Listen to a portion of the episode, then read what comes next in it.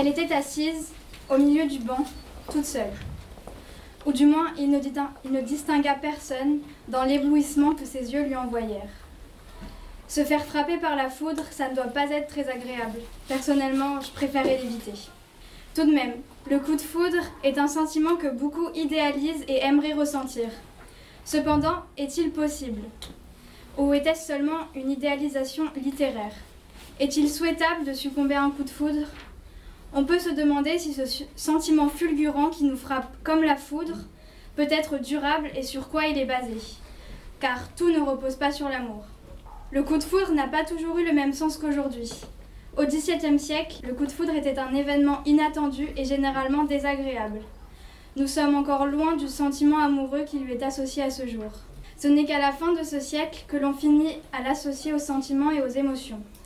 On peut lire dans Phèdre de Racine Je le vis, je rougis, je pâlis à sa vue. Un trouble s'éleva dans mon âme éperdue. Mes yeux ne voyaient plus, je ne pouvais parler. Je sentis tout mon corps transir et brûler. Eh bien, ça n'a pas l'air très plaisant tout ça. Et j'imagine que même quatre, siècles plus tard, ça l'est encore. Malgré Phèdre, il a fallu attendre le 19e siècle pour que cette expression soit popularisée par Stendhal et utilisée comme nous le faisons aujourd'hui. Son sens s'en est même élargi. En effet, nous utilisons le terme coup de foudre pour un lieu, une ville, un livre, un film, une culture ou encore un art de vivre. Je ne sais pas si vous avez déjà vu les cicatrices que la foudre laisse sur les personnes qu'elle a frappées. Ce n'est pas vraiment très beau à voir. Le passage de la foudre est douloureux et marquant. Métaphore avec le coup de foudre amoureux peut-être.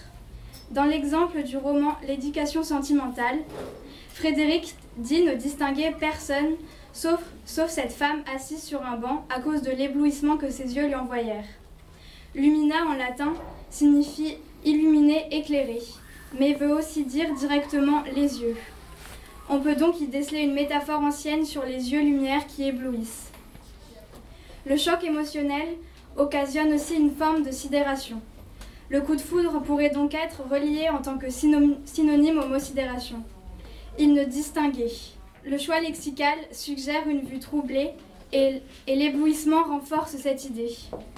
Frédéric ne voyait qu'elle. Même après, il continue et ne voit personne d'autre. Il ne peut plus décrocher son regard d'elle, il se sent seul avec, il ne l'est probablement pas, mais elle est au centre de sa vision et retient toute son attention. Avoir un coup de foudre reste quand même très rare, mais ce n'est pas grave étant donné que son seul avantage est de nous faire gagner du temps. Le coup de foudre nous rend aveugles et nous fait perdre notre sens critique. Le coup de foudre est en quelque sorte comme une petite folie amoureuse. Quand le sujet frappé reprend ses esprits, la magie disparaît. Voilà en partie pourquoi les coups de foudre ne sont quasiment jamais durables. Notre cerveau est attiré par le physique en premier lieu. Or, pour qu'une relation marche, il faut bien plus que cela et le coup de foudre ne peut pas l'apporter. Pourtant, certains pensent malgré tout comme Israël Zangwil qui a dit que le seul amour véritable était le coup de foudre. Dans ce cas, si vous, adhérez à cette idée et que vous êtes en couple avec une personne que vous n'avez pas aimée au premier regard, vous savez ce qu'il vous reste à faire. Quittez-la. Dans le banquet de Platon, le célèbre comédien de l'Antiquité Aristophane raconte qu'il fut un temps où les hommes n'avaient pas la même forme qu'aujourd'hui. Il s'agissait de personnes doubles qui étaient à la fois femmes et hommes. Ces êtres étaient très forts et très orgueilleux. Un jour, ils décidèrent d'escalader le ciel afin de s'en prendre aux dieux. Pour les punir et les, affaiblir, Zeus les coupa en deux. Depuis, chaque moitié regrette sa moitié et veut s'unir à nouveau à elle. Cette légende suggère que chacun d'entre nous est la moitié complémentaire d'un être humain, puisqu'il a été coupé.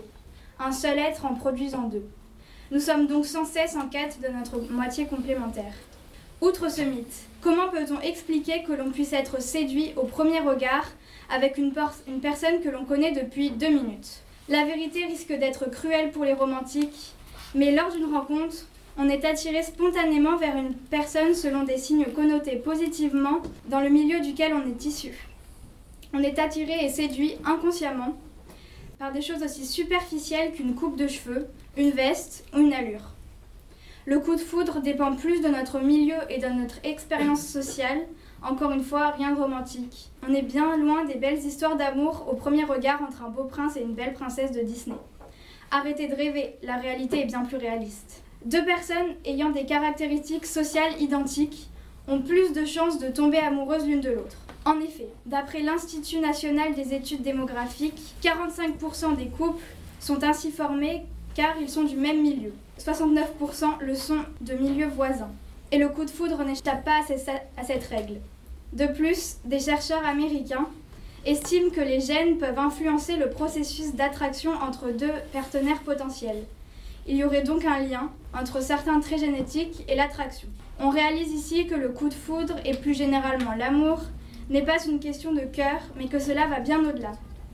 Notre cerveau, l'inconscient, notre patrimoine génétique et social sont des acteurs principaux de ce processus de séduction. Pour résumer, écrire ce texte m'a totalement fait réaliser que le coup de foudre n'était pas forcément positif. Je ne souhaite d'ailleurs jamais le vivre, en préférant apprendre à découvrir mon partenaire dans les règles simples de rencontre.